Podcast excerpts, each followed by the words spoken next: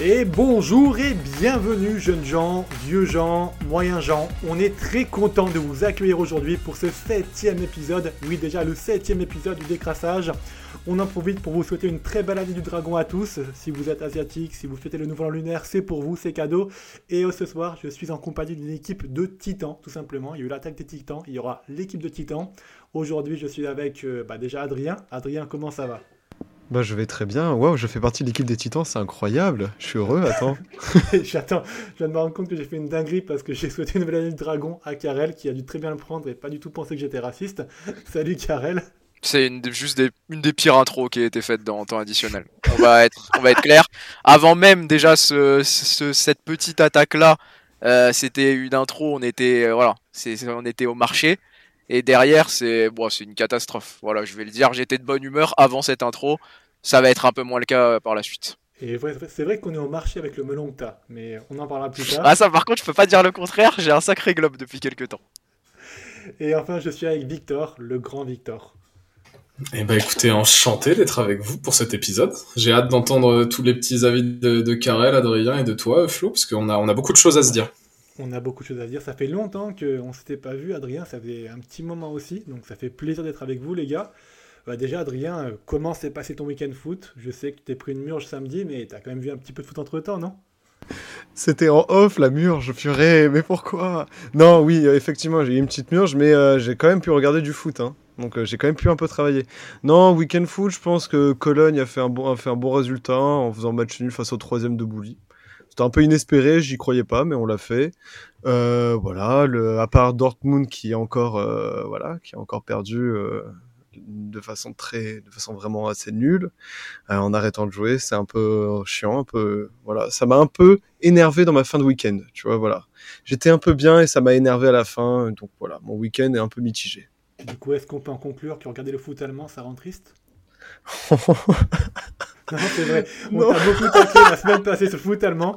Je vais, voilà, c'était la première fois. La non, mais en plus, non, non, parce qu'en vrai, il y, a de bonnes choses dans les, dans les tribunes. Donc euh, déjà, on est, on est heureux de voir les belles tribunes allemandes. Euh, là, il y a eu pas mal en, termes de politique. Euh, il y a eu pas mal de changements et de bonnes choses qui sont arrivées. Donc c'était un bon week-end dans les tribunes, on va dire. Non, et puis un gros banger de chacun avec une célébration moi, qui m'a régalé aussi. où le physio a failli intervenir parce qu'il a cru qu'il s'était blessé. Je vous invite à la voir, cette célébration, elle était vraiment top. Mm. Victor, toi, ton week-end, ça s'est passé comment? Un petit week-end un peu caliente ou pas? Ouais, un peu sous le signe, sous le signe de la Liga avec le choc entre le Real Madrid et le, et le FC Séville. On a pu regarder un peu la, la finale de Carabao Cup aussi et c'était vraiment immanquable et on, va en parler, je pense, tous ensemble. Mais écoute, oui, un, un bon week-end, je rentre de vacances, tout ça, donc euh, on est de bonne humeur. Impeccable. D'habitude, on dit le meilleur pour la fin. Ça sera pas cette fois. Et de toi, Karel, du coup, euh, comment s'est passé ton week-end? Et tu as coupé ton micro, tu parles même pas. Voilà, c'est exactement. Ah oui, mais je suis trop, je suis trop respectueux. Je suis trop respectueux. J'ai trop peur de faire du bruit pendant l'intervention de mes camarades. Veuillez m'excuser. Non, j'étais en train de dire que tu faisais une grosseur, que j'étais plutôt, euh, bah, ça confirmait plutôt la règle, en l'occurrence. Non, c'est horrible. Je peux pas, je peux, pas continuer sur cette ligne éditoriale. On va garder ça. mais euh, non, non, bah voilà, bon, bon week-end foot. Euh, j'ai regardé la, la Carabao Cup. J'ai regardé de, de la Ligue 2 et de la Ligue 1, mais on n'en parle pas, on n'en parle pas ici, euh, on parle des autres championnats, donc euh, voilà, j'aurais pas le droit d'en parler. Mais euh, non, non, bon, bon week-end et puis très content de, vous retrouver, même si Flo, je te vois peut-être un peu trop souvent, mais les autres, ça va. Avec grand plaisir que je te supporte. En tout cas, ben, on va justement parler de la Carabao Cup parce que c'est le premier match dont on voulait parler aujourd'hui. Une finale entre Liverpool et Chelsea qui a été riche en émotions, assez intense. Je crois que tout le monde l'a vu ici.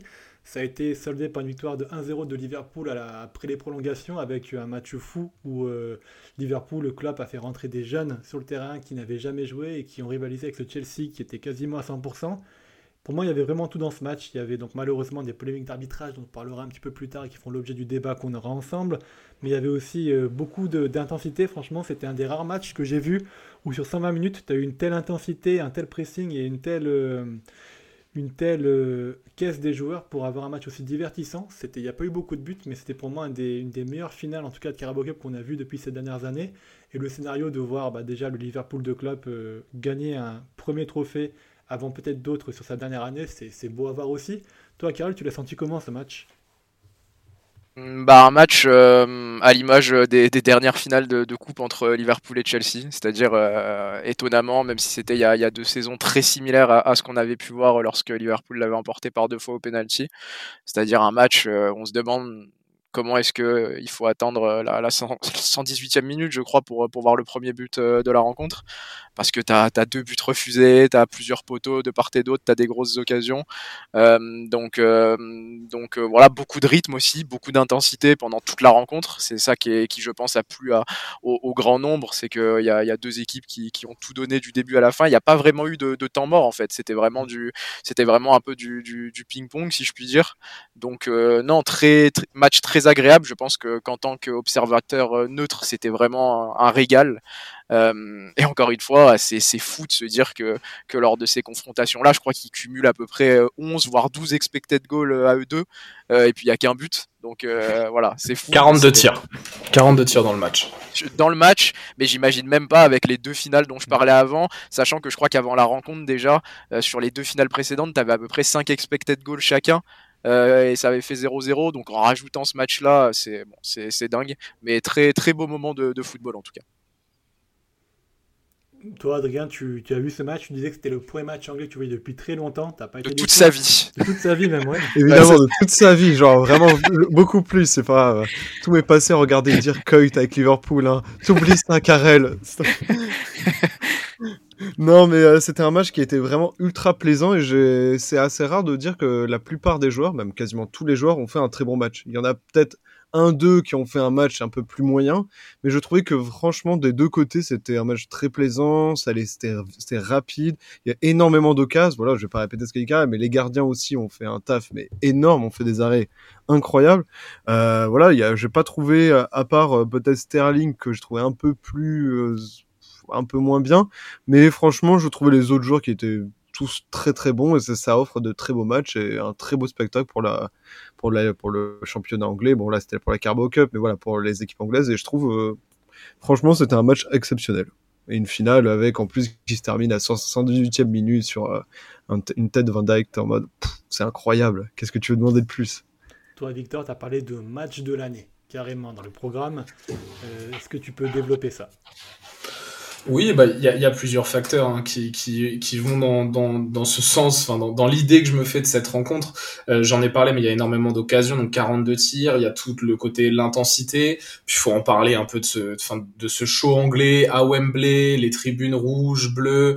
Il y a un truc esthétique qui était déjà fantastique. La performance sur le terrain a été fantastique aussi. Vous avez parlé de la performance des deux gardiens, mais il y avait aussi, aussi sur le terrain énormément d'absents. Enfin en tribune, pardon, on a pu voir qu'il y avait énormément d'absents. Et sur le terrain, il y avait des joueurs qui ne sont pas normalement des joueurs présents lors des grands, grands rendez-vous euh, pour leurs équipes respectives et qui ont répondu présent, parce que comme l'a très bien dit Adrien, bah, tous les joueurs ont été au niveau, que ça soit individuel ou même collectivement. Il y a eu très peu d'erreurs techniques, une intensité folle du début jusqu'à la fin. Je trouve que la dramaturgie aussi de cette rencontre est, très belle. Alors il y a eu deux buts refusés. Euh, on, va en discuter, voilà.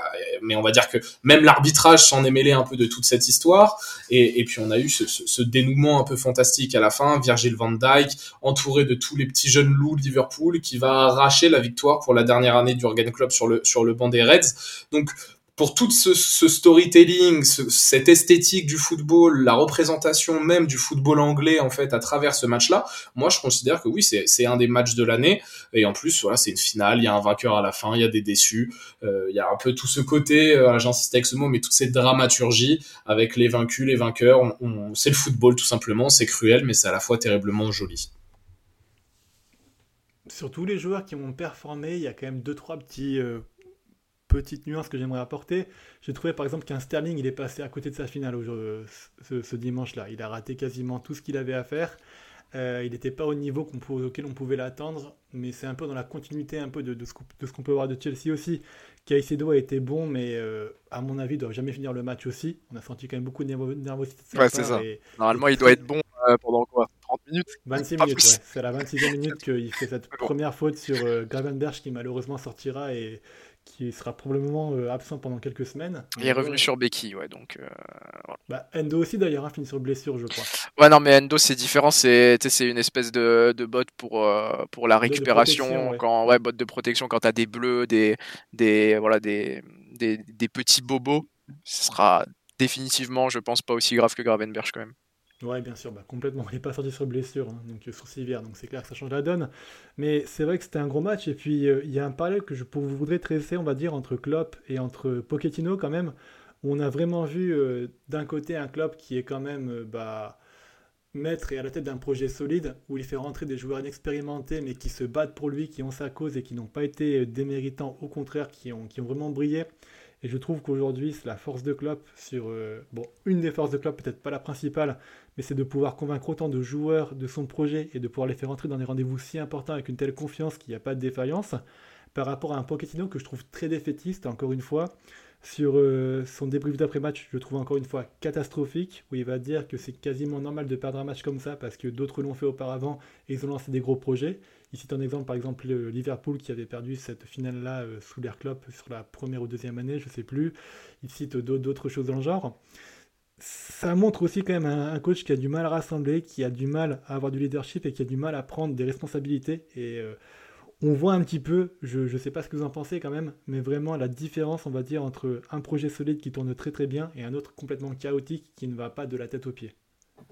En fait, c'est pas lié uniquement euh, à Jürgen Klopp aussi. Il faut regarder la construction de l'effectif de Chelsea et la construction de l'effectif de, Liverpool, parce que moi j'ai senti durant cette rencontre, alors oui, euh, Pochettino est forcément, euh, il a moins une main mise sur le projet global de Liverpool, de Chelsea, pardon, de par l'aspect récent de, de, de, sa venue au club de Chelsea, parce que le projet de Chelsea est, à, à son départ. Et en plus il est un peu fouillis. Mais moi ce que j'ai réellement relevé durant cette rencontre c'est l'impact de comment est-ce que tu construis l'effectif. Autant Jurgen Klopp a la main mise sur son vestiaire on est bien d'accord mais il peut s'appuyer sur un staff extrêmement solide sur des joueurs cadres extrêmement solides sur quand on voit les discours de Virgil van Dijk de même Ibrahima Konaté qui s'exprime comme un vieux de 35 ans euh, en, interview à la fin du match en disant je suis très heureux pour les petits jeunes loups alors qu'il a à peine 22-23 ans le bon vieux.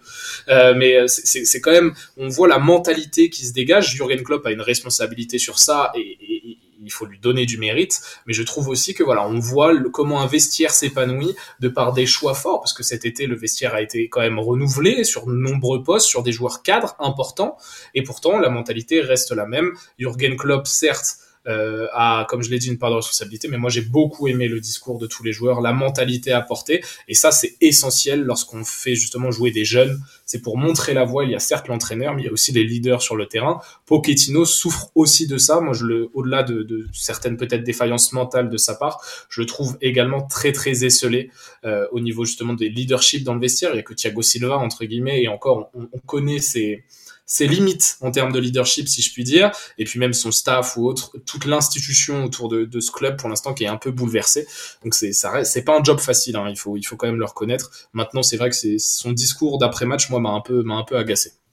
Discours euh, d'autant plus surprenant que sur euh, la fin de la partie, euh, Chelsea dominait, je trouve, quand même les débats. Dans, dans, les dernières minutes du, du, temps réglementaire, je veux dire, avant la prolongation.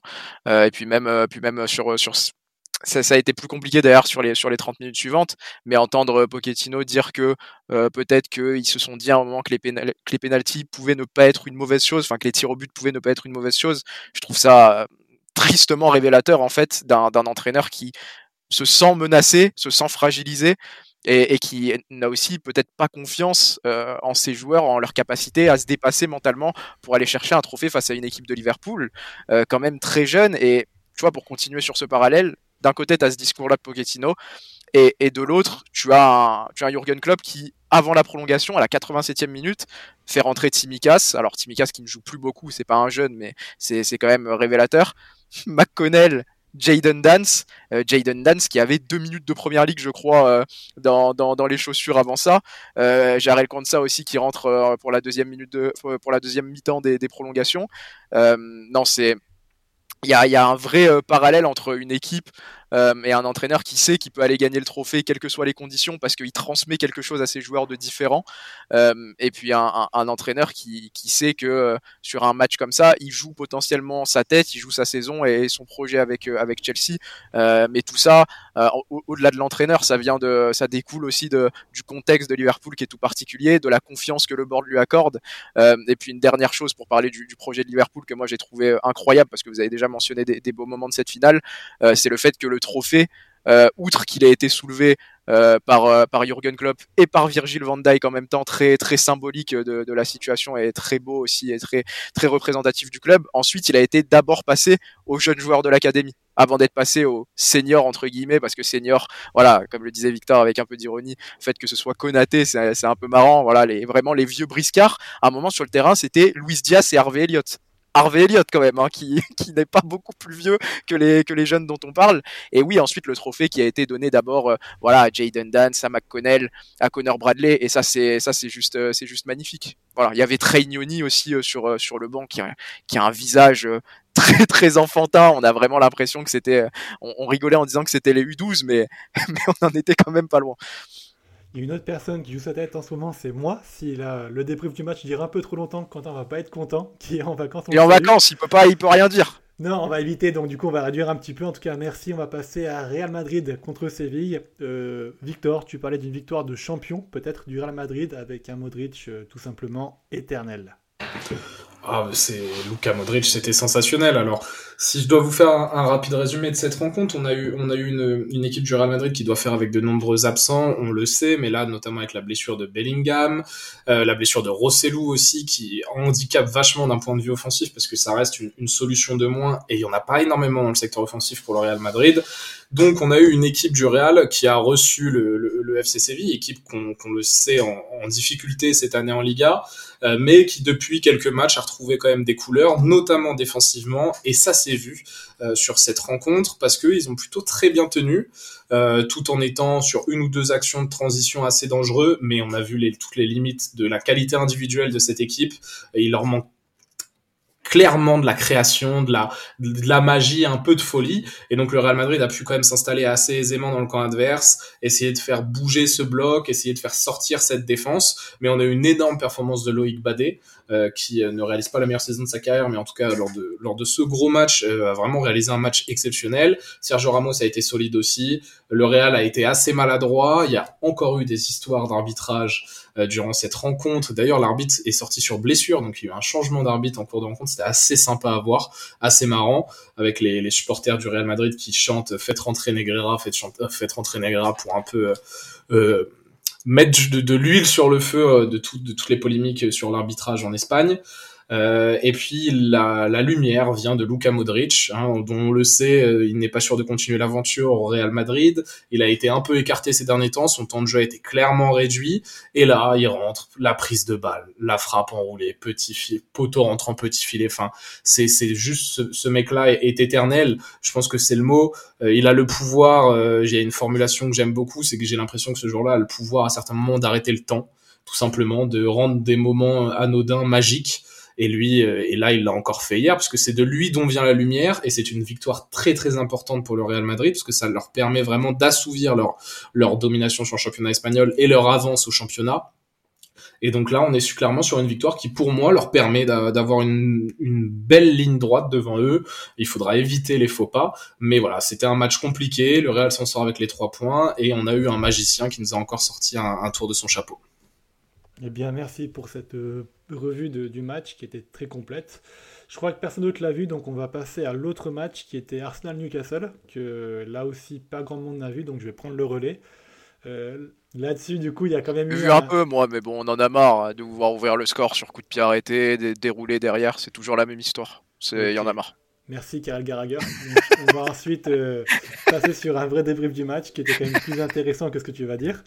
Euh, on a quand même vu, je trouve, alors oui, une ouverture du score sur coup de pied arrêté, mais clairement une première mi-temps euh, absolument folle de la part d'Arsenal qui a maîtrisé Newcastle comme rarement. Je crois que sur la première mi-temps, Newcastle sort peut-être 3 ou 4 fois de sa moitié de terrain. Ça a été une, une boucherie, honnêtement. Ça a été la meilleure première période d'Arsenal, je pense, depuis le début de la saison avec une domination complète, physique, tactique, technique, il y avait absolument tout. Un Jorginho qui resplendissait dans le milieu de terrain et qui mettait une intensité que je n'avais jamais vue.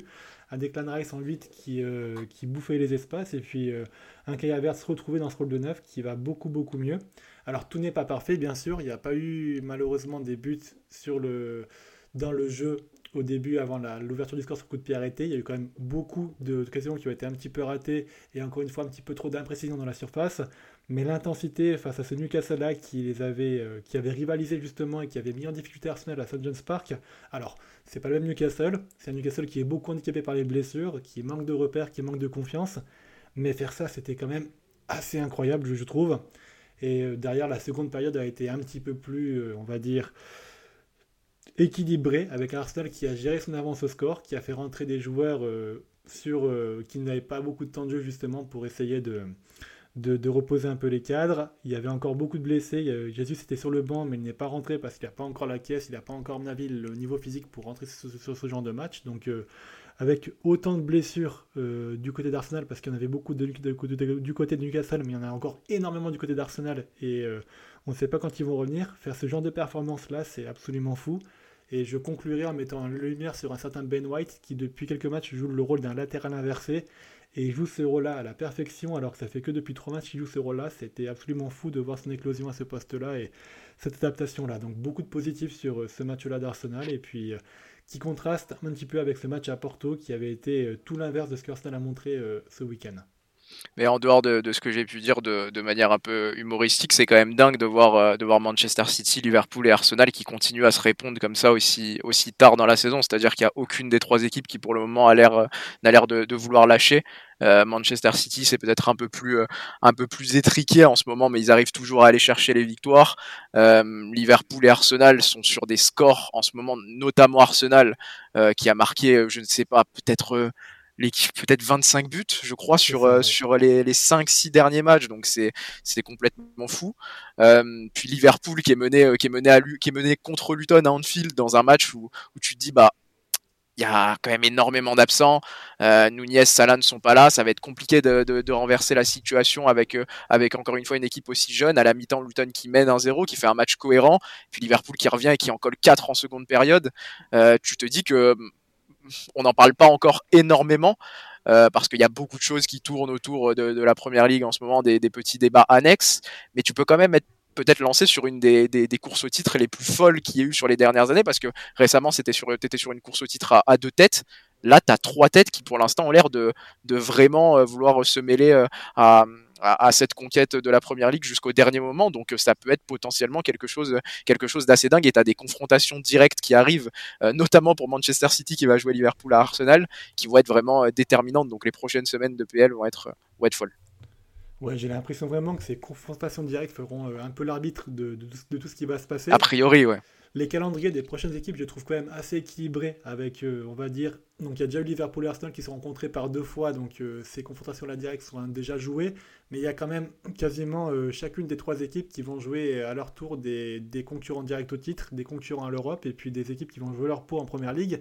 Donc ça va être des matchs qui sont un calendrier qui reste assez équilibré, je trouve, dans l'ensemble, ce qui laisse une course au titre relativement ouverte, et comme tu l'as dit, il y a ça qui fera l'arbitre, et puis je pense aussi la façon de gérer l'Europe et la fatigue qui va venir aussi, puisque au bout d'un moment, c'est obligé que les carences de l'effectif de chacun des, trois équipes. Alors, si tu en as un petit peu moins que Liverpool et Arsenal, mais je pense que l'Europe fera aussi un facteur d'arbitre pour euh, la fraîcheur qui jouera sur le, la course finale. Mais juste pour être, pour être complet, je dirais que sur les prochaines semaines, quand même, Liverpool s'en sort peut-être un peu mieux dans son calendrier, parce que euh, Arsenal et Manchester City ont des prochaines journées qui sont quand même euh, costauds et qui vont, comme tu l'as dit, déterminer la suite.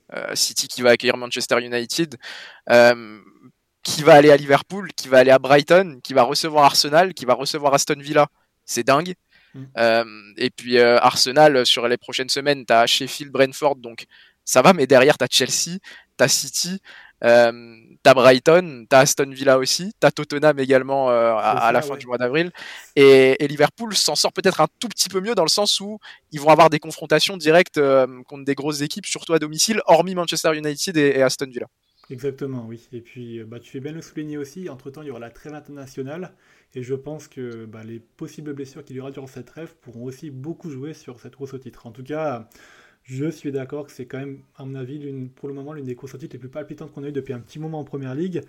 Euh, Victor, est-ce que tu veux lancer ton débat que tu voulais faire, euh, ou est-ce qu'on le passe et on passe au reste?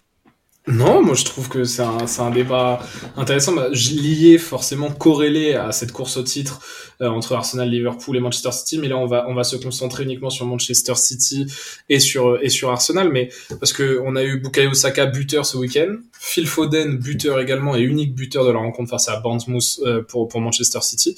Et, et moi, je, je, je voulais saluer l'excellente saison de Phil Foden cette année. Je sais que Flo, on n'est pas forcément d'accord sur tout, et notamment sur un point, mais moi je considère que Phil Foden a porté l'équipe de Manchester City lorsque Kevin De Bruyne et, Erling Haaland étaient blessés. Ça a été le, le go-to guys de cette équipe et il a su permettre à son équipe de rester dans cette course au titre et il continue à performer. Je trouve que comparé aux années précédentes, il n'a pas beaucoup de trous d'air. Et, euh, et, je voulais un peu voilà en discuter avec aussi l'apport de Bukayo Saka qui est le joueur phare d'Arsenal, le l'enfant l'enfant prodige des Gunners et le petit protégé de tous les supporters d'Arsenal, ce qui rendent souvent les débats autour de lui un peu, un peu stériles et inutiles. Mais je sais que toi, Flo, tu es bien au-dessus de, de tout cela. aïe, aïe, aïe, aïe, je me bute, je me bute et je vous laisse.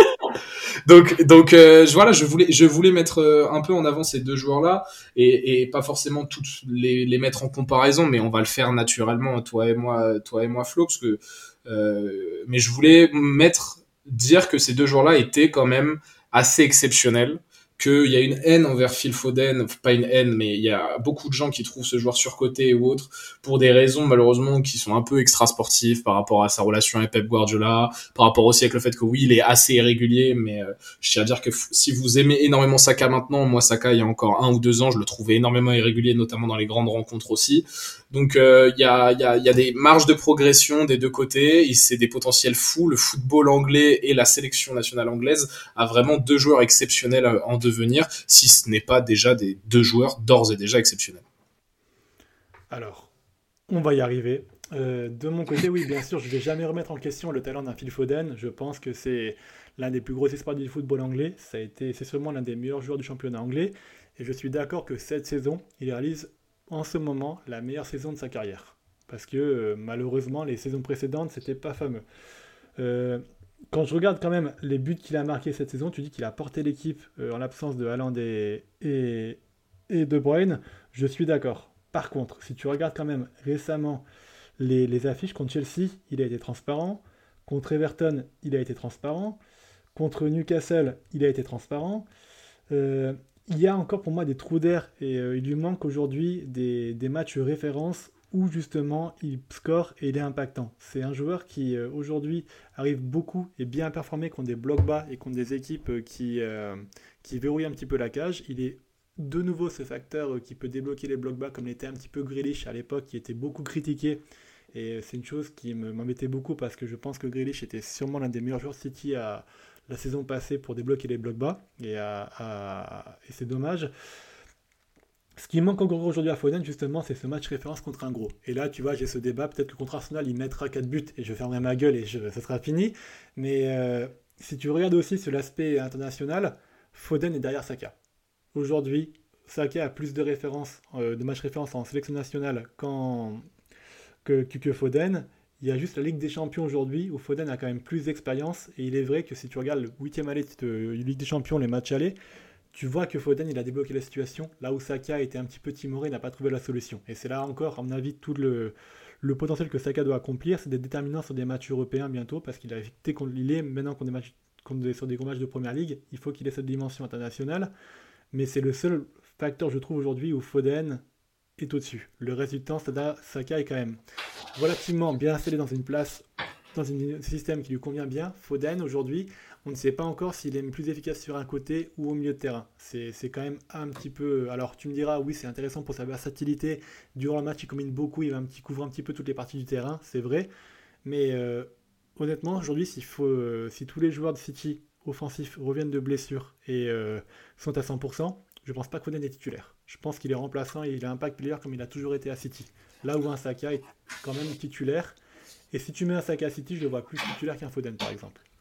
Alors, moi, le, débat n'est pas forcément de dire qui est, le, est meilleur joueur des deux, parce que je considère que Bukayo Saka explose Phil Foden actuellement, de par toute l'expérience, mais sur cette saison, moi, le, si tu dois me dire qui est le meilleur entre Phil Foden et Bukayo Saka cette saison, je considère qu'il y, y, a vraiment une discussion. Et je ne tomberai pas des nues si quelqu'un me met Phil Foden devant. Et par contre, je tomberai des nues si vous me dites Bukayo Saka tous les jours et c'est indiscutable. Donc, euh, c'était un peu pour, pour titiller mon, mon ami Flo que je, que je voulais amener ce, ce, ce sujet. Mais tu as été très complet et évidemment que Bukayo Saka euh, réalise encore une saison exceptionnelle comme l'année dernière, que avec la sélection, Bukayo Saka a déjà montré bien plus que Phil Foden. Euh, mais attention, parce que vraiment, j'ai l'impression, j'ai la sensation, malgré le fait qu'il n'a peut-être pas un poste fixe ou autre, que Phil Foden est en train concrètement de prendre une réelle dimension avec Manchester City cette année. J'en avais parlé dans un podcast précédent, mais pour moi, ce joueur-là doit quitter Manchester City si on veut vraiment se rendre compte du phénomène que c'est. Euh, parce qu'il n'a pas toutes les cartes à Manchester City, là où par, par exemple Bukayo Saka est un peu plus libre, malgré un jeu de position d'Arteta très marqué. On va dire que Bukayo Saka a un peu plus son, son libre arbitre sur ses prises de décision, là où Phil Foden est tout simplement vraiment modelé par Pep Guardiola. Mais quand on a vu qu'il avait la liberté, parce que Kevin De Bruyne et Erling n'étaient pas là, bah on a vu la meilleure version de Phil Foden. Donc je reste convaincu qu'il faudra sans doute qu'il parte de Manchester City pour qu'on s'en rende compte que c'est un joueur pas peut-être pas générationnel, mais en tout cas un joueur de classe mondiale. Et, euh, et, voilà, c'était pour mettre un peu en avant ces, deux jours-là, pour mettre un tout petit peu plus de respect quand même sur, sur Phil Foden, dont je considère qu'on tombe un peu trop facilement dessus. Juste un truc, euh, par, rapport, euh, par rapport au fait que, pour toi, Flo, Phil Foden n'était pas décisif forcément dans les gros matchs, j'ai vérifié parce que j'avais un doute par rapport aux impressions que j'avais notamment dans la course au titre contre Liverpool sur la dernière saison. Il a quand même été impactant dans ces matchs-là il a quand même des références contre Liverpool. Là, vrai, ah oui, ok, d'accord.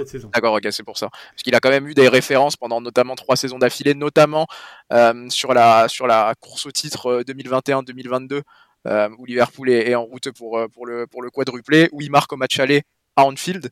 Euh, où il égalise euh, sur, je crois que c'est déboussé, je crois qu'il est servi par euh, par Marez sur le côté droit, qu'il décale côté gauche, et il met une frappe croisée, des frappes un peu dont il a le secret, qui sont qui, qui sont impossibles à aller chercher petit filet. Et puis avant ça, il avait marqué, mis des passes décisives sur les deux saisons précédentes dans les confrontations directes contre Liverpool, à des moments où Liverpool-Manchester City, c'était vraiment le duel et où si tu veux marquer de ton empreinte un peu un, un match, un gros match de la saison, c'est celui-là que c'est celui-là que tu choisis. Ceci étant dit, c'était quand même dans des grosses euh, déculottées reçues par, euh, par Liverpool euh, contre Manchester City, mais ça reste quand même des, stats, des stats contre, contre une grosse équipe. Non, bien sûr. Bah sur ces matchs-là, sur la saison passée, il a, il a été quand même franchement brillant dans des gros matchs. Ce qui lui manquait, c'était cette régularité. Cette saison, il a la régularité. Et bah là où je suis un petit peu pointilleux, c'est qu'il lui manque des références dans les gros matchs. Mais je suis absolument d'accord pour dire que c'est un joueur de classe mondiale, que le débat avec Saka cette saison mérite d'avoir lieu. Et euh, après, bah, chacun est libre, suivant sa sensibilité, d'en choisir l'un ou l'autre. Euh, il est vrai que Saka, je le trouve un petit peu moins flamboyant cette saison-là parce qu'il est plus attendu aussi par les défenses de Première Ligue et euh, il a plus de mal à se défaire des prises à deux par rapport aux saisons passées.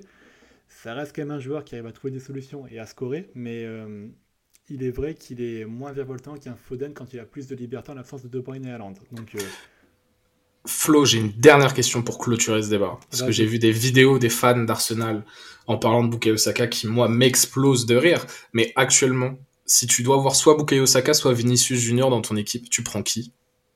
Ah, Ça dépend. Alors, en première ligue, je prends Saka. En Champions League, je prends Vinicius. Non, mais de manière globale. Ne, ne me fais pas le Suisse. Qui est le meilleur joueur entre Vinicius et, euh, et Bukayo Saka? Je, Alors, très honnêtement, j'ai pas assez vu le match de Vinicius. Euh, mais de manière générale je pense qu'à partir du moment où tu as un joueur qui te fait gagner une Ligue des Champions, bah, tu prends Vinicius. Je pense que ça. C'est des registres. C'est des registres quand même très différents. Je trouve. Je trouve quand même que c'est des registres déliés très différents c'est je, je vous l'accorde mais c'est généralement euh, sur des wingers quoi sur des sur des vrais sur des ailiers qui rentrent à l'intérieur hein. alors certes l'un est droitier l'autre est gaucher l'un est un peu plus dribbleur l'autre un peu plus collectif. On va y voir des différences. Mais sur l'impact sur qui, est-ce que tu veux dans ton effectif qui est le meilleur joueur des deux tu peux quand même trancher parce que ça reste des joueurs offensifs de couloir de en tout cas de base. Et euh, moi c'est juste quand je vois les en fait le traitement de Bukayo Osaka par le par les, les fans d'Arsenal moi me, me fascine me fascine. Mais je peux comprendre l'enfant du club. Hein. Mais, mais c'est infernal. Mais c'est infernal. Je, je comprends que c'est insupportable. Mais c'est un, un, joueur euh, qui a eu un parcours en plus particulier, qui a commencé euh, latéral gauche, qui a joué lié gauche, qui maintenant est indiscutable, qui est, indiscutable à droite. Mais par contre, dans le comparatif, euh, je trouve que Saka est, est un, est un peut-être un meilleur joueur que Vinicius en phase d'arrêté. Par contre, lorsque Vinicius déboule, je pense que je pense que, que c'est différent et que ça s'équilibre. Mais c'est quand même des joueurs, je trouve, de, de systèmes différents actuellement, donc c'est quand même le, le, comparatif est difficile.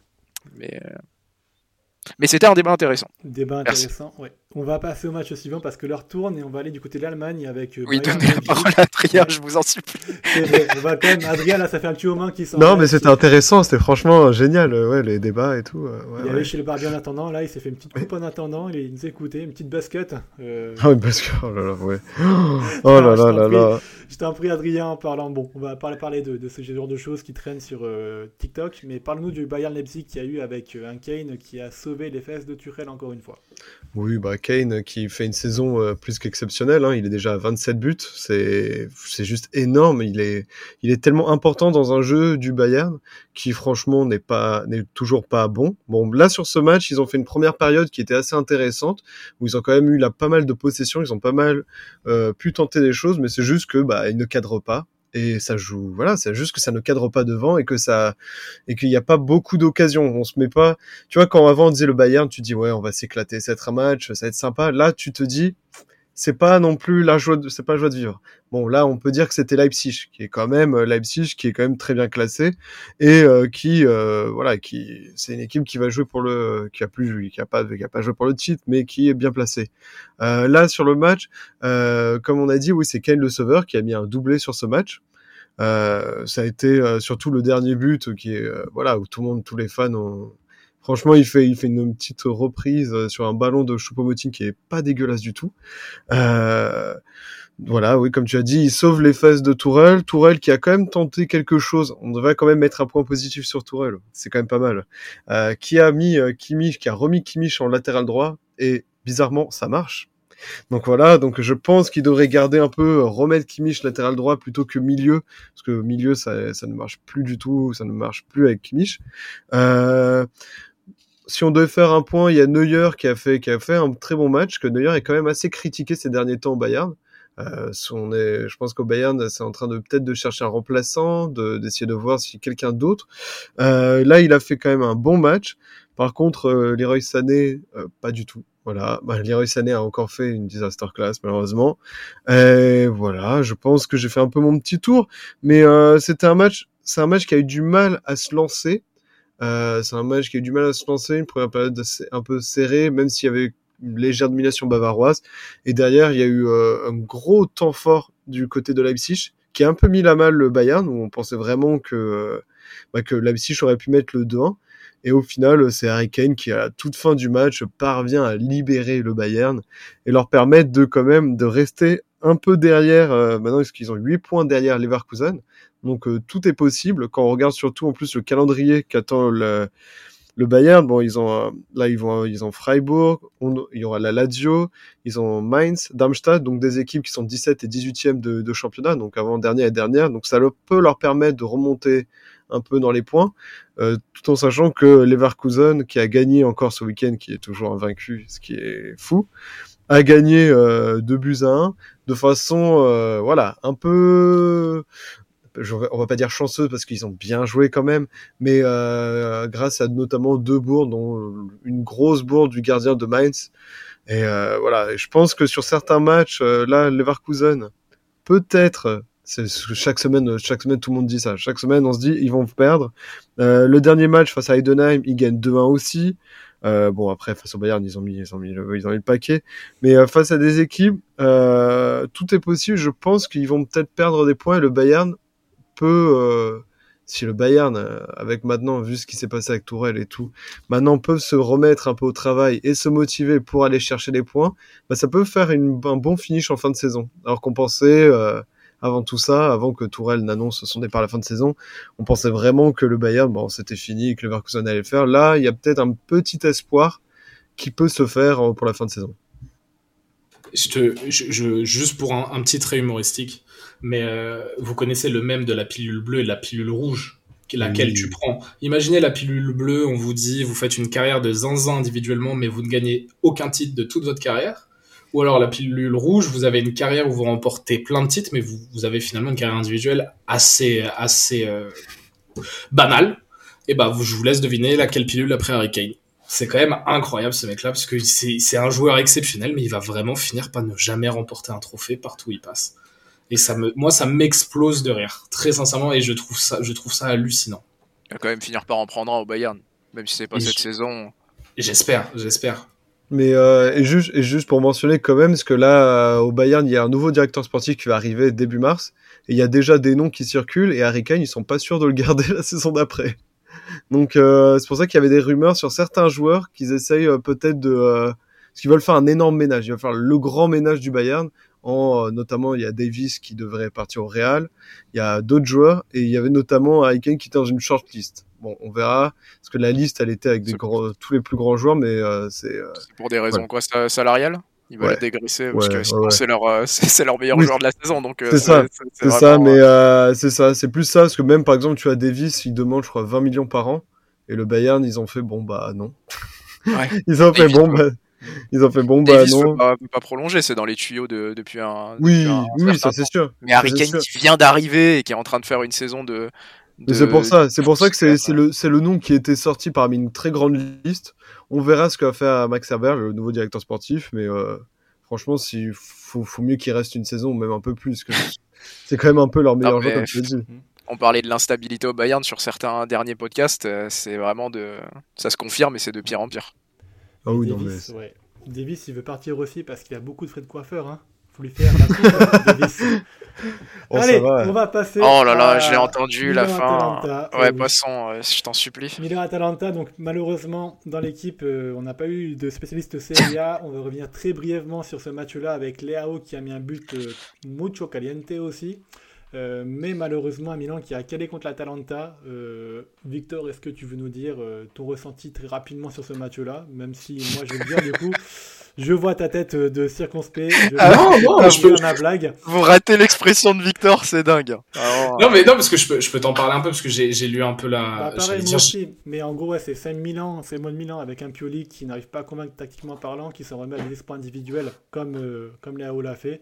Mais euh, c'est pas un Exactement. Qui, euh, qui d'ailleurs qui commence à sentir un petit peu le souffle de Bologne derrière au classement, qui pourrait revenir aussi. Donc euh, attention à eux. Non, mais c'est- c'est c'est- c'est hallu- c'est hallucinant que Pioli n'arrive pas à trouver certaines solutions avec la qualité de l'effectif qu'il a. Après, l'Atalanta est une équipe très très valeureuse hein, et cette année, on n'en parle pas beaucoup, mais il réalise un très bon exercice 2023-2024. Le match, de ce que j'ai compris, de ce que j'ai vu, de ce que j'ai lu, était quand même assez équilibré. Maintenant, l'AC Milan peut nourrir quelques regrets et euh, il y avait un point que je voulais un peu amener aussi, mais c'est que c'est notre gardien national Mike Maignan commence à être de plus en plus aussi su- sur le feu de la rampe et être un peu euh, harcelé de critiques en Italie. Il est beaucoup moins impérial que l'année dernière. Alors c'est pas, il fait pas non plus un exercice dramatique, hein, euh, mais on va dire qu'il est plus en état de grâce. Euh, avec toutes tout- les blessures qu'il a eu aussi, c'est difficile d'avoir du rythme. c'est ça, mais donc euh, voilà, Mike Maignan, j'ai lu un peu ça dans la presse euh, italienne et, et française ce matin, notamment l'équipe, où voilà, Mike Maignan est un peu vivement critiqué euh, du côté euh, du côté italien, et, euh, et ça peut se, se comprendre, mais même globalement, le, la défense de la Milan laisse à désirer cette saison. Et juste pour finir, je crois que j'ai une réaction de Alan qui passe à côté de moi. Oh les gars, oh c'est incroyable Oh Mignon, elle est vraiment pas bon en ce moment, c'est incroyable Voilà, c'était Alan, on le remercie. Mon imitation euh, est à retrouver dans tous les stand-up comédies de Grenoble. Je vous attends bien au show. On va envoyer un message à Quentin quand même. On va lui dire Ouais. que ça part pas bien, ça part pas bien cet intérim. hein. C'est quand même quand même un grand problème. Passons au débat, passons au débat. J'essaie d'amener un petit peu de, quand même, un petit peu de, remous dans ce podcast. Ça marche pas du tout. La sonorisation, donc on a eu malheureusement beaucoup de performances arbitrales abyssales cette semaine. Victor, tu en as parlé pour le match du Real avec encore des, polémiques. On en a vu aussi malheureusement sur la Carabao Cup euh, sur, par deux, par même trois fois on va dire. La première fois avec ce carton rouge qui aurait dû être donné sur Caicedo à une inter- intervention vraiment euh, hors limite sur euh, Gravenberch qui sortira sur blessure et qui a probablement une fracture de la cheville. On n'a pas encore les résultats du scanner, mais ça devrait arriver euh, dans la semaine. Euh, on a eu aussi derrière un but euh, de Chelsea qui a ouvert le score, euh, qui a été refusé pour un hors-jeu quasiment inexistant avec un angle de caméra complètement déconnant. Ah, l'angle est fou. hein. L'angle est fou en fait. Bah, L'action se situe au milieu de terrain, la caméra est à l'angle au poteau de corner. Donc comment Ouais, ça- Vraiment, il, il nous montre le hors-jeu de derrière et pas aligné. Donc Non, merci à vous. voilà. Et enfin, du coup, pour couronner le tout, donc euh, Van Dijk marque aussi un but euh, sur coup franc qui est refusé pour un hors-jeu absolument euh, de, de Endo qui n'intervenait pas dans le jeu. Là encore, ça pose question. Là, celle-ci est un petit peu moins scandaleuse pour moi parce qu'il a quand même fait de hors-jeu, action de hors-jeu. Alors après, c'est à l'appréciation de tous, mais c'est peut-être la décision arbitrale la moins polémique de ce match-là. Enfin bref, beaucoup de choses. Ça en dit long quand même si c'est la moins polémique. non, non, ouais, ça en dit long, c'est sûr, ça en dit long. Non, mais je suis assez d'accord avec toi quand même. Et puis je parle pas aussi de toute la gestion du match de, de, de Cavana qui a quand même été euh, très limite en parfois ne laissant pas des avantages, en sifflant trop rapidement. Il a pas du tout maîtrisé son match. Euh, bref, moi j'ai trouvé ça vraiment pas bon de sa part. On a vu un beau match, mais pas grâce à lui. Tu avais vu, Karel, dans parce que tu es un homme de culture, qu'en D, D1 féminine, ils ont commencé à sonoriser les arbitres pour avoir un petit peu euh, leur ressenti sur le terrain et ce qui permettrait, selon certaines personnes, d'apaiser un petit peu les tensions, d'avoir plus de transparence sur la décision des arbitres tu voulais amener ce débat-là, du coup, est-ce que selon toi, et tu me dis si je l'amène mal le débat, parce que la semaine passée, on a fait un débat, alors je fais juste une petite parenthèse, la semaine passée, on a fait un débat sur la fin du foot à haute intensité, c'est moi qui l'ai formulé, et personne n'a compris comment je l'ai formulé. Du coup, le débat n'a pas décollé, donc c'est pour ça, Karel, je te demande si j'ai bien formulé ce débat-là, qui consiste à dire, est-ce que la sonorisation des arbitres est euh, à ton avis, la solution pour euh, atténuer les polémiques d'arbitrage? Est-ce que c'est ça le débat dont, tu voulais parler ou tu voulais parler d'autre chose? Bah alors déjà c'est pas encore mis en place, c'est dans les tuyaux, c'est une info euh, annoncée par, par l'équipe, confirmée par, par RMC également, et c'est la FIFA qui a, qui a autorisé le football français à procéder à ces expérimentations prochainement. Euh, sur des matchs officiels euh, de, de, D1 féminine. Donc c'est quand même un pas important parce qu'on est sur euh, sur bah, sur des compétitions sur des compétitions officielles françaises. Maintenant le débat c'est parce que ça réglera pas foncièrement les problèmes d'arbitrage. En fait, on a vu euh, que même avec l'explication parfois des arbitres en direct sur certaines erreurs en première ligue, bah, on se rendait compte qu'en fait c'était limite pire parce que on, se disait que, que, que l'organisation était absolument chaotique, que la prise de décision était chaotique. Moi j'ai en tête euh, sur la première partie de saison le match entre Tottenham et Liverpool que Liverpool perd à la dernière seconde sur un but contre son camp de Matip avec des expulsions. Euh, Liverpool finit à 9 sur des cartons sur des cartons rouges un peu bizarres et il y a le but de Luis Diaz qui est refusé pour un hors-jeu qui est inexistant. La VAR passe trop vite à autre chose et on a la communication des arbitres qui disent on a fait une erreur, ah, ok, bah on peut pas revenir, donc tant pis. Et ça, ça, ça ne réglera pas les problèmes d'arbitrage. Moi, la question, c'est est-ce que ça peut aider à régler un peu les frustrations. Alors ça va à l'encontre encore de ce que je viens de dire, parce que là, en l'occurrence, ça l'a accentué, mais c'est peut-être un cas à part, on ne sait pas. Euh, mais est-ce que ça peut aider à, à, réguler un peu ces frustrations-là, essayer de comprendre le, le rôle de l'arbitre et, et, les humaniser un peu? Parce qu'aujourd'hui, les arbitres ne veulent pas beaucoup s'exprimer. Euh, après les matchs. Euh, ils veulent pas vraiment discuter avec les médias et je pense que ça les déshumanise un peu. Je pense que ça les dessert un peu. Donc est-ce que c'est quelque chose qui peut aller dans ce sens-là? Bah, Là où je suis pas d'accord avec toi, c'est que je pense pas justement parce que tu l'as très bien parlé. Alors je parle du cas de l'arbitrage anglais que je maîtrise mieux que les autres. Mais donc tu l'as très bien dit sur l'arbitrage anglais, on a eu des communications verbales qui étaient catastrophiques. Je vais reprendre un autre exemple en 2018, Tottenham Liverpool. Euh, il y a une action où euh, il y a un possible penalty qui va être sifflé pour euh, Tottenham, mais l'arbitre n'est pas d'accord, il consulte son arbitre de touche. On sait les images de Sky Sport, de Sport et on entend un peu ce qui se dit. Et euh, l'arbitre de touche demande à John Moss, l'arbitre du match, euh, est-ce que, selon toi, c'est Van Dijk qui touche le joueur ou est-ce qu'il ne touche pas le joueur? S'il touche le joueur, c'est penalty. Et John Moss dit mot pour mot, j'en ai aucune idée, je siffle un penalty pour Tottenham. Si les arbitres en Angleterre, ils n'ont pas la liberté de débriefer ce genre de match, c'est parce qu'on l'a vu, ils ont le QI d'un poisson rouge aujourd'hui. Et je pense que je fais un suite au poisson rouge. Euh, on a malheureusement aujourd'hui des arbitres en Angleterre qui n'ont aujourd'hui pas de formation de communication, pas de formation de, diplomatie et pas de formation sur les règles aussi, sur comment utiliser les, outils. je rappelle aussi que en plus de cette saison-là, on a eu des extraits audio d'un match de Arsenal euh, sur un but refusé aussi pour euh, hors-jeu euh, qui était injustement refusé pour Arsenal et où dans la communication verbale, Mike Dean dit on n'a pas déjugé l'arbitre parce qu'il fait une mauvaise saison, on n'a pas envie de le mettre au fond du saut ce qui se passe aujourd'hui en Angleterre, c'est plus un manque de formation de la part des arbitres et les équipés de, de microphones, je pense, ne fera qu'accentuer ce genre de frustration parce que les arbitres aujourd'hui sont très mauvais, ils ne savent pas utiliser les outils. Je pense qu'il faudrait plus de moyens sur la formation des arbitres en Angleterre et sur comment ils utilisent les outils plutôt que de mettre en place des micros qui les, qui exposera encore plus, mettra plus en valeur leur incompétence et qui, je pense, fera plus, monter la, plus monter la frustration. Pardon. Alors déjà, je vais compléter ce qu'a dit Karel, mais en D1 euh, féminine, ça sera uniquement pour commenter les actions de la VAR. que les micros seront activés. Donc ça sera pas un micro permanent, un micro ouvert permanent. Ok, c'est important. Ça, c'est la volonté que, que a la, la fédération française, hein, c'est d'arriver à un micro ouvert avec, en prenant bien sûr comme exemple le rugby. Mais pour l'instant, ça sera uniquement pour les cas de la VAR et expliquer la prise de décision. Il sera ouvert lorsque l'arbitre expliquera la prise de décision à l'équipe qui subit la, la conséquence ou qui pas, C'est pas une sonorisation inside euh, non, comme Amazon Prime fait, c'est totalement différent. As raison d'amener de la nuance parce que moi je pensais que c'était ça en l'occurrence. Donc, euh. mais on, ils souhaitent amener jusque là et, et, et c'est une et c'est une c'est une ambition. Et d'ailleurs, euh, la FIFA avait refusé en 2023 hein, et ils ont accepté maintenant. Mais la première fois que la France était portée candidate pour cette expérimentation, ils avaient refusé en, en avril 2023 et là ils sont d'accord pour essayer avec la avec la D1 Arkema et donc notamment seulement sur les cas pour l'instant de VAR parce qu'ils ont conscience de toute la complication que ça peut amener. Maintenant, je me focus sur l'impact de la sonorisation. Euh, moi, je suis absolument pas d'accord avec Flo et je suis pas forcément d'accord avec toi non plus, Karel. en fait, je sais pas trop euh, parce que vous, bon, je suis pas d'accord avec Flo, Karel. Il faut voir. On peut peut-être s'entendre sur certains points. Euh... mais donc, il y a, y a, en fait il y a, y a, un aspect très important, c'est que déjà le métier d'arbitre est potentiellement l'un des métiers les plus compliqués euh, au monde d'un point de vue sportif. Euh, je vous invite à aller arbitrer un tournoi de quartier, un tournoi professionnel, intersociété ou inter ou interclasse. C'est un enfer sur terre parce que vous êtes un humain, vous, allez prendre des décisions qui vont forcément plaire à 11 personnes, déplaire à 11 autres. Tu, tu vas forcément prendre, si en plus de ça tu es, devant un public, prendre des décisions qui vont déplaire à 50% de la tribune, 50 qui vont à 50%. Bref, tu ne feras jamais l'unanimité. Et il faut partir de ce postulat-là.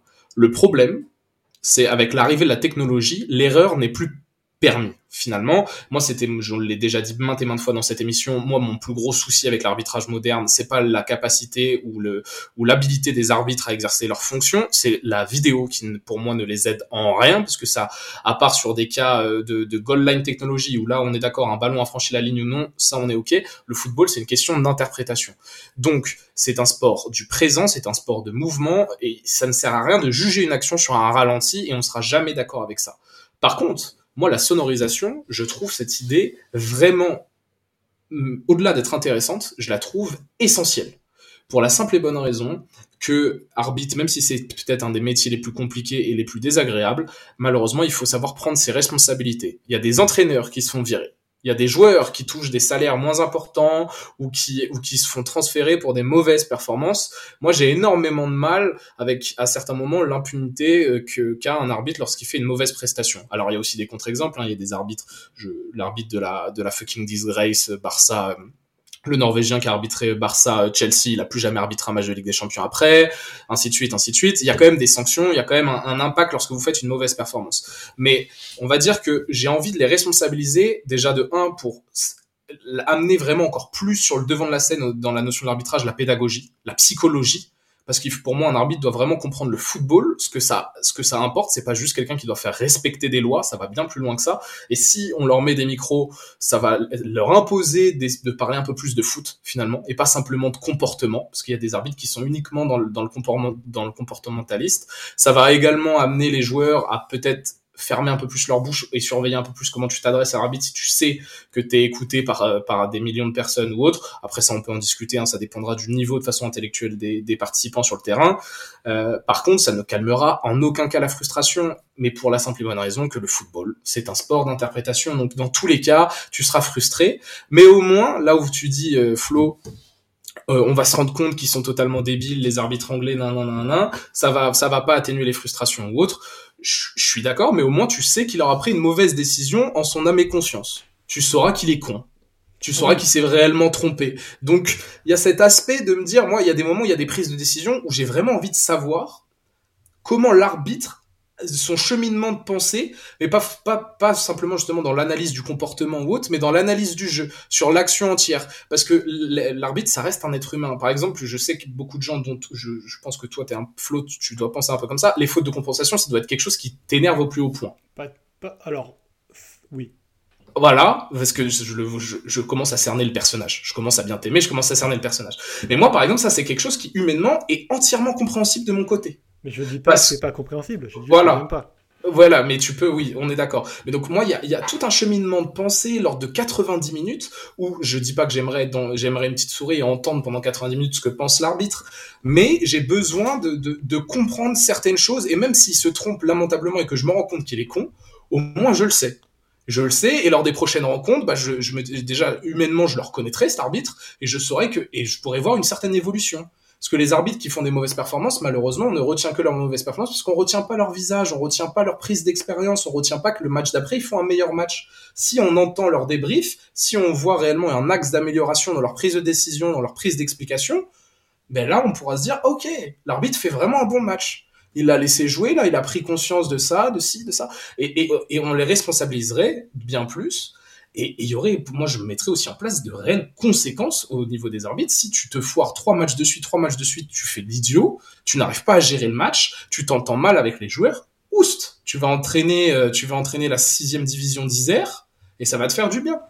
Et, et, voilà. Et là, on est dans, là, on est dans un, dans un truc qui fait avancer. Donc, je suis pour cette, euh, pour l'implantation des micros dans le football professionnel. Maintenant, euh, le problème pour moi reste la, la vidéo, mais c'est un autre débat. Mais je le lâcherai pas celui-là mais alors, je, je te reviens sur beaucoup de points, mais ça revient toujours aussi à mon cheminement de pensée. Aujourd'hui, c'est pas les micros qui vont tout résoudre. Ce qui va tout résoudre, c'est plus une transparence générale des, des institutions qui gèrent les arbitres et qui assument leurs erreurs, qui assument leurs responsabilités, qui font preuve de transparence sur les erreurs qui arrivent et qui, euh, je trouve, gagnerait aussi peut-être à faire plus de transparence sur la pédagogie et la reformation des arbitres suite à des erreurs qui arrivent. Mais tu vois, les institutions, on s'en fout un peu. Excuse-moi, Flo, les institutions. Moi, c'est vraiment l'humain. Je veux comprendre l'institution, que la Fédération anglaise de l'arbitrage, elle s'excuse après les matchs ou que nan, Je veux qu'elle soit assez, qu'elle sanctionne potentiellement de, de, de mauvaises performances répétées. Ça, ok. Mais moi, l'institution, là, les, les, trucs où vous vous énervez, les supporters anglais, et je peux comprendre parce que l'institution vous dit deux jours après, ah bah là, on a pris une mauvaise décision, blablabla. Ça, c'est frustrant. Alors que si tu comprends l'arbitre, si tu vois que l'arbitre s'est trompé, comment est-ce qu'il peut voir, est-ce qu'il peut parvenir en arrière, ok, bah dommage, il est lui-même piégé ou autre. C'est, je veux humaniser ce truc-là. Et j'ai l'impression que en, les entendant parler, même si ce sont des gros débiles ou des gens très intelligents, finalement, malgré tout, bah tu, tu, tu vas te reconnaître, parce qu'on a tous des amis plus ou moins futés, où on est nous-mêmes le con d'un con. Et bah, voilà, là au moins on va savoir, on va, pouvoir jauger, on va vraiment pouvoir jauger les arbitres et pas seulement sur le fait qu'ils mettent un jaune, un rouge ou autre, sur leur prise d'initiative, sur leur réflexion. Et ça, ça m'intéresse. Ouais, mais complètement. Mais alors, ça, oui, je suis d'accord sur l'intérêt que ça a. Mais euh, je pense qu'en plus de, de, ce que tu dis, de, de pointer les, erreurs qu'ils font, aussi faire euh, des focus sur comment ils sont reformés et comment ils ont pris leurs erreurs, ça pourrait être intéressant. Moi, ce qui me fait peur aujourd'hui, c'est que j'ai l'impression que c'est pas du tout mis en place parce que les erreurs que tu as vues en Carabao Cup, c'est des erreurs qu'on a vues au moins 3-4 fois déjà cette saison. Et je suis poli, je pense, et je suis très optimiste. ah, parce que j'ai l'impression qu'aujourd'hui, bah en Angleterre, en tout cas, on a une institution qui protège les arbitres, qui fait toujours tourner les mêmes arbitres sur les mêmes rendez-vous, sur les grands rendez-vous, euh, qui viennent tous du même endroit de l'Angleterre, qui est le nord de l'Angleterre et qui ne laisse aucunement place euh, à la diversité, euh, que ce soit la diversité ethnique, même la diversité culturelle en Angleterre, où il n'y a pas beaucoup d'arbitres du sud de l'Angleterre qui ont des matchs de première ligue. et quand un arbitre fait une erreur, tu vas toujours avoir le chef de l'institution qui est Ward Webb qui va dire ouais, il a fait une erreur et qui va pas essayer justement d'humaniser l'arbitre, mais qui va juste parler de l'erreur en tant que telle. Et c'est ça, à mon avis, euh, l'un des principaux problèmes du traitement de l'arbitrage en Angleterre, c'est qu'aujourd'hui, rien n'est fait pour être humanisé.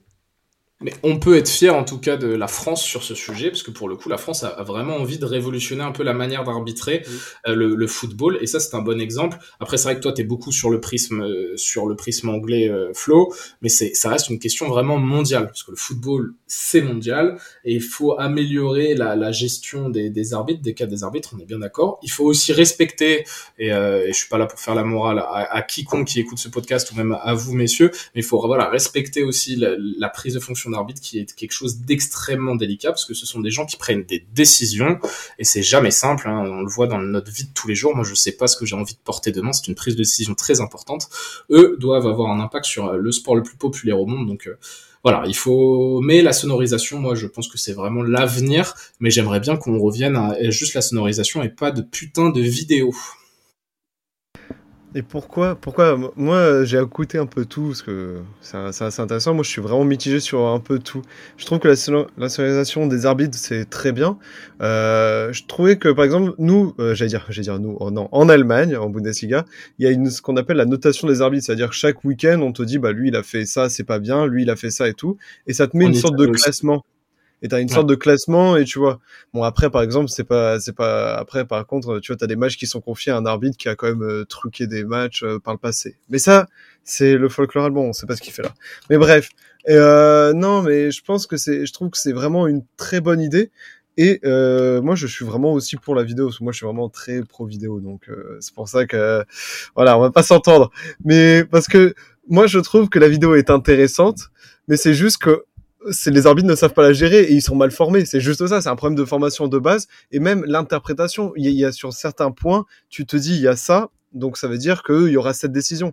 Sur certaines décisions, je peux l'admettre que sur certaines, tu peux, sur le moment du match, notamment les mains ou je sais pas quoi et tout ça, tu peux te dire, euh, là, je sais pas, tu l'arbitre peut interpréter, mais la plupart, normalement, tu dis, c'est ça, c'est ça, c'est la règle, elle est là. Et c'est moi, c'est juste ça qui m'énerve, c'est que c'est pas respecté, que c'est peut-être plus un problème de formation derrière et que voilà, on leur a mis tellement de choses, euh, de nouvelles choses, on leur a mis la VAR, la goal line, tous les trucs en même temps. Et en fait, je pense qu'on aurait dû peut-être les former un peu plus avant ou les encore faire plus de voilà, de, de plus les former et de plus les aider à comprendre ces mécanismes et euh, il y a aussi une dernière chose, moi c'est le comportement des joueurs. Je suis désolé, le comportement de certains joueurs qui foncent tous sur l'arbitre, c'est pas normal et ça te met une pression de malade. On va pas revenir sur la pression aussi de que t'as dans le stade, des supporters, il y a, y a, plein de choses. Donc euh, on félicite pas le rôle de l'arbitre en mettant tout ça, mais c'est nécessaire. En dehors, moi, du fait, pour, pour conclure, que je trouve certains arbitres anglais effectivement catastrophiques, euh, pour, et c'est peu de le dire, euh, pour moi, le, un, des plus gros problèmes du football actuellement, c'est que c'est le sport le moins bien réglementé au monde. Et je pèse mes mots, c'est-à-dire que toutes les règles, ou presque, sont floues, sont sujettes à interprétation.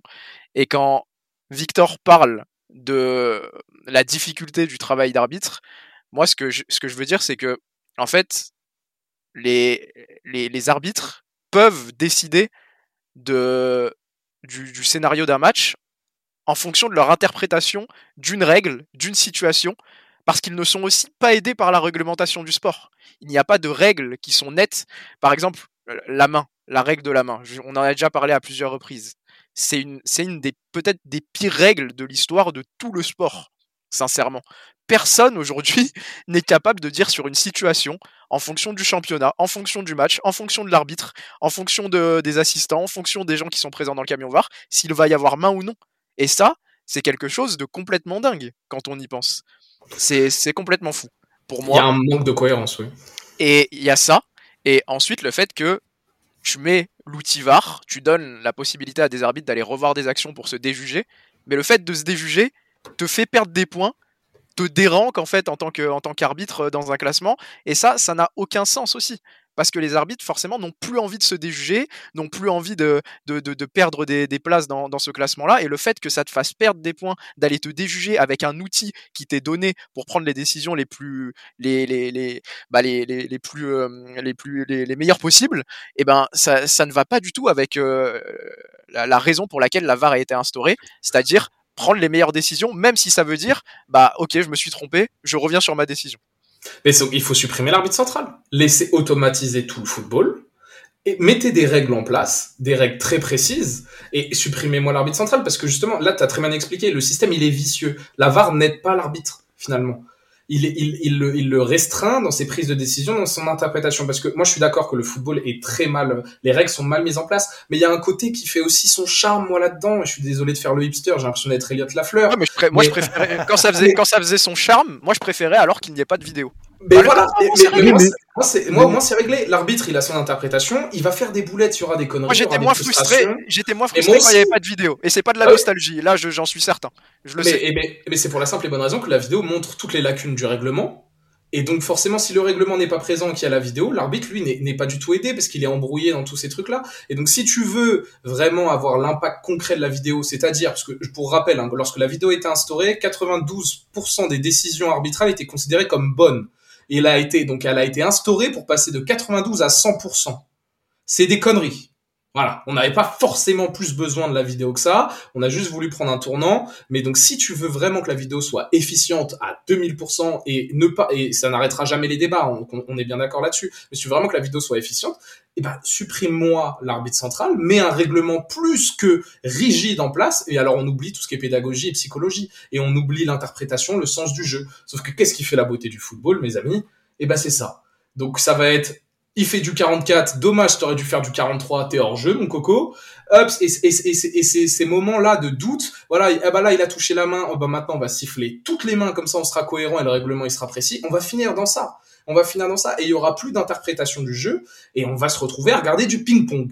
Ça va être du ping-pong, le football. Ça va être un attaque-défense où les joueurs, ils vont plus avoir le droit de se toucher, et c'est très frustrant. Donc, on est un peu sorti du débat excusez-nous, mais la sonorisation c'est une bonne chose, la vidéo en est une mauvaise. Désolé Adrien. voilà, c'est une bonne chose pour potentiellement humaniser, moi je trouve, les arbitres. Euh, et, voilà, et ça reste quand même très important parce que Victor l'a dit, ça reste un travail très difficile. Euh, moi j'ai fait arbitre à la fac, c'était horrible. Voilà, je le ferai plus jamais. Euh, je, je me suis, alors pour l'anecdote, je me suis retrouvé à faire arbitre sur un match où j'étais le seul arbitre de touche. J'étais arbitre de touche, il y avait un seul arbitre de touche, donc je devais courir sur toute la longueur du terrain pour donner le jeu. Je n'ai jamais fait autant de cardio de toute ma vie. Mais bref, voilà, c'est catastrophique. Et pour moi, il y a beaucoup d'autres euh, problèmes qui font que ça sera pas assez pour, euh, pour soulager les, frustrations liées à l'arbitrage. Et je vois que Flo, tu veux passer à autre chose, donc j'arrête. Non, allez, vas-y. Adrien, je te donne deux minutes pour finir sur la vidéo parce que je vois que tu es un petit peu énervé. Et Non, mais non, mais parce que parce que il abuse. C'est vraiment vous abusez, mais vous êtes vous abusez sur le. Mais non, mais moi là-dessus, je suis d'accord avec lui. Je suis désolé. moi, ça me rend fou. Mais moi, je suis pas du tout d'accord. Et ça qui me rend fou, c'est que genre effectivement, la stat, c'était pour améliorer, pour encore améliorer, pour que ce soit parfait. Évidemment, ce sera jamais parfait. Rien n'est parfait dans la vie. Ça, on le sait, rien n'est parfait. Mais euh, je suis désolé, on va, je vais revenir sur le truc. C'est la... il m'énerve à danser comme ça. Arrêtez. Non, mais moi, ce qui me rend fou, c'est que euh, si on formait mieux les arbitres, on leur disait, si les règles étaient beaucoup plus précises, on leur disait, il y a ce truc euh, par exemple, je sais pas sur euh, moi, comme tu as dit, encore ce week-end en Allemagne, Dortmund s'est fait voler, euh, ils n'ont pas eu de penalty alors qu'il y avait une main énorme. Et l'arbitre, au final, il a dit pas son pas son interprétation, il a dit je vais pas aller regarder la VAR. Et voilà. Mais moi, je suis désolé, s'il si, était allé voir la VAR, il aurait peut-être vu qu'il y avait une grossière main et ça aurait pu siffler penalty. Moi, c'est juste ça. Moi, j'ai envie de, j'ai envie de me dire, c'est une aide. Elle, elle, est utile et j'ai envie de dire, si les arbitres sont tellement con pour pas comprendre une vidéo que même en revoyant un replay, euh, ils ne comprennent pas la règle, bah, je suis désolé, c'est qu'il y a un énorme problème et que c'est à la base de la formation derrière et qu'il y a un gros problème à, revoir tout l'arbitrage et de la formation et de leur expliquer le, entre le foot. Je vois que Victor me fait la gueule, mais... Non, il y a, y, a, y a, tellement de situations où c'est du 50-50, excuse-moi Flo hein, de, de, de m'éterniser, il y, a tellement il y a tellement de situations où c'est du 50-50, où en fait même quand tu revois les images, t'es pas forcément sûr. Il n'y a pas besoin que le règlement il soit précis. C'est juste que c'est une action, c'est une action qui est en mouvement. Et en fait, là, la vidéo, tu vas juger sur un ralenti. Et moi, ce qui me frustre, c'est qu'aux arbitres, eh ben, on leur enlève leur libre arbitre. Je suis désolé pour ce jeu de mots pourri, mais à un certain, moi, la VAR, j'ai vraiment cette sensation qu'à un certain moment, l'arbitre, il peut plus prendre une prise de décision en temps réel, alors que c'est lui qui est sur le rectangle vert. Lui, il est acteur du terrain. Les mecs, là, qui font les pubs Burger King dans la VAR, ils ne ressentent pas les mêmes choses. C'est différent, c'est un autre métier. C'est une aide. C'est juste une une aide. Il ça a trop d'influence pour une aide. Moi, je suis désolé, je trouve que la VAR a beaucoup trop d'influence pour que ça soit une simple aide. C'est bien plus que ça actuellement, on le voit. On le voit. On parle que les arbitres peuvent décider du sort de la rencontre. Excusez-moi, moi, j'ai jamais eu autant quelque chose d'extérieur qui décide du, du choix d'une rencontre au-delà des 22 acteurs sur le terrain que la VAR. La VAR prend mille fois plus de décisions impactantes que pouvait prendre un simple être humain malgré les erreurs que lui pouvait se permettre de faire. Donc c'est pas une simple aide, c'est pas vrai. Et même si elle est, elle est résumée qu'à 4 cas, mais rendez-vous compte des 4 cas, c'est les 4 cas qui changent le plus le cours d'une rencontre. Donc finalement, c'est pas une aide, c'est vraiment c'est une nouvelle manière d'arbitrer. Donc soit on s'y fait, soit on reste un vieux con comme moi et on râle.